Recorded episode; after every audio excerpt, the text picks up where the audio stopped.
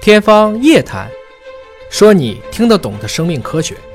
欢迎各位关注今天的《天方夜谭》，我是向飞，为您请到的是华大基因的 CEO 尹烨老师。尹烨老师好。向飞同学好，很多芳香的气味儿其实来自于植物，包括花，包括草，很多这个青草的气息也是非常迷人的。那么，植物在散发这些气味儿的过程当中，有没有开关呢？嗯当然有了，啊，就打开或者关闭呃，当然是有吧？了我让我自己有香味儿和让我没错儿，科学家们就真找到了这个开关。对我觉得这个也是很神奇的事情。对这个是 Salk 研究所和普渡大学的科学家们发现了植物释放香味儿的分子开关。对，啊，我查了一下这个字儿，叫贴。哎，贴类化合物贴类化合物、很有趣的一个化合物啊，哎嗯是请野老师帮我们分析解读一下。 Sock 实际上是世界上最起码是可以排进前十的。嗯，他做了非常非常多有意思的一个研发究现和啊研究。他在圣地亚哥去年跟华大基因一起合作，就在体内做肥厚性心肌病的一个嗯编辑，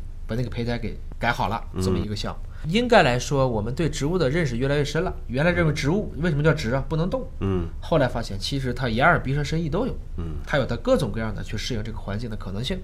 今天聊的主要就是说，这个鼻就是植物的这个闻的气味哎闻的这种到底是什么？那么贴类化合物呢，实际上啊我们可以称之为是一种次生代谢产物，嗯，它既是一种有效的成分，又可以变成一种气体的分子传递出来，广泛的用于香料啊、嗯、调味品啊、制药啊。这些是非常非常好的一些选择剂，也是很好的营养补充剂。嗯，这篇文章呢是发表在了《Nature Plants》上啊，这个自然植物这个杂志上这。是个新的子刊，新的嗯啊、刚刚出来，哎，没多久。那么它呢，就是解开了这个植物如何开启和关闭萜类产量。涨落代谢的一个途径，对就说我们现在闻到的这些芳香的气味呢，多源自于植物分泌出来的这种萜类的化合物。嗯，那么它找到的开关就是植物怎么打开分泌这个气味的开关和关闭这个开关都找到了。你像很多的情况下，催熟要放乙烯嘛，嗯，这个乙烯就是一个催熟剂，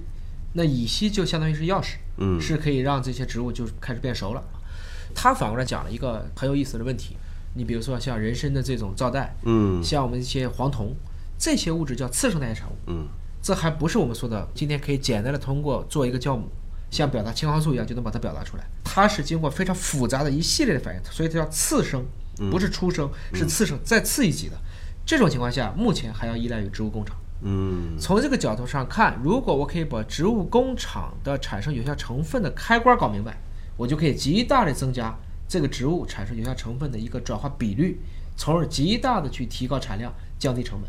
就说有一些简单的化合物呢，人们是已经可以在工厂当中直接用化学方式合成了。最简单的化学方式合成，对，麻烦点的用酵母去做，我对们说合成生物学的方式去做。还有像您说这个次生代谢产物，可能是你直接合成合成不出来的，今天要不是合成不出来，要啊嗯不产率极低，还不如种植物。所以你就需要通过植物的一个工厂，就是把植物比喻成一个工厂的话哎可，以这么用理植解物自己去产生这些物质。而且呢，最好就是说你原来只产生百分之十，我把开关给你找出来了，嗯你可能都产生百分之二十了。嗯，它这个文章最核心的意义就是在于此。这个开关在哪儿呢？哎，那就看呗。几年前，他们就发现了一种存在于所有植物当中的酶，叫做异戊烯磷酸基酶，叫 IPK。它就是调节这个萜类化合物的，一个是衰退，一个是流出。最早呢，他们不是在植物中发现的，是在一种古细菌当中找到了。嗯，然后呢，在一零年、一三年，他们就鉴定了这个酶的一个是三维结构，第二个是它的生化性质，因为它是在古细菌当中的嘛。嗯，古细菌跟植物之间一定是有基因上的一个演化关系的。嗯，所以他们原来不知道这个酶的编码基因是什么，现在找到了。嗯，后来发现它跟那个古细菌当中的这个编码，它俩是同源的，嗯，非常非常相似。由于这种贴类的化合物呢，它这种生产，第一个是非常耗碳，就是说它的这种光合作用要消耗更多的二氧化碳；第二，它也很耗能。所以呢，你如果天天干这个事儿，就相当于让你天天去跑四百米弯弯跑，嗯，你受不了。所以它这种形成，细菌和植物都不可能让你按这个方式一个劲儿地做下去。植物要开花儿，要散发出香味儿，可能是为了吸引它的这个传粉啊，为它的下一代。还是为了基因嘛，它的花期就是那么长时间，对它不可能时时都是有花期，受不了，它自己对吧的能量代谢它也受不了，哎就是这么一个原理。包括我们种花养花也有这个养花人会告诉你哈，说你想要开花，你得施肥，对 你你不施肥花儿开 不了，对，是这个样子的。呃，所以它是很消耗能量的。对，所以呢，你要是能明白这一点了，那么他们就懂了，我可以用植物去做了。嗯，但是一开始呢，产量比较小，我必须种特别特别多的植物，才能达到足够的用药量。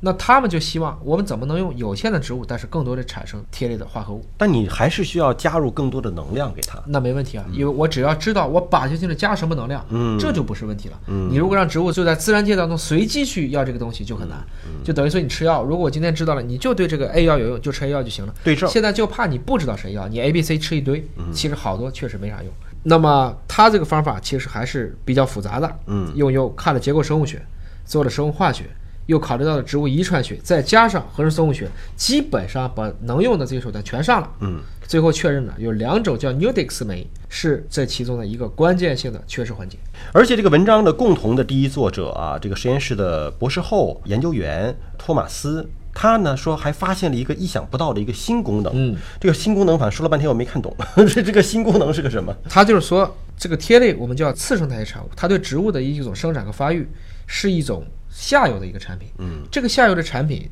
同时受刚才讲的第一种叫做异物系磷酸基酶 IPK 和刚才找到的那两种 Nudix 酶，它是共同调节的。嗯，也就是说，植物它们发现了生产太多的萜类，反而对它自己可能会有毒害的作用。这就是植物为什么要去限制它的原理，还有背后的机理。不仅仅是因为它耗能大，而且多了还有害。对它自身会有害。对它自身会有害，所以它用了两个通路 IPK 和 Nudix 共同去调节它。所以这两个机制，如果我们弄清楚的话，相当于就让植物自己觉得啊没事儿，多生产对我没害，就有可能会提高产量了。也就是说呢，如果说我已经把这个化学方程式全部写出来了，我也知道这两个酶就是它的开关了，我就可以根据这个里面化合物的底物和产物之间的调节浓度，以及调节这两种酶的一些有效的成分，就可以使这个植物在可以维护它自己能量也够，对自己没有更多的毒害的条件下，人类获得更多的有意义的目的物质。好，感谢叶老师的分析和解读。今天节目就是这样了。了解更多生命科学知识，可以关注“尹哥聊基因”的微信公众号。下期节目时间我们再会。再会。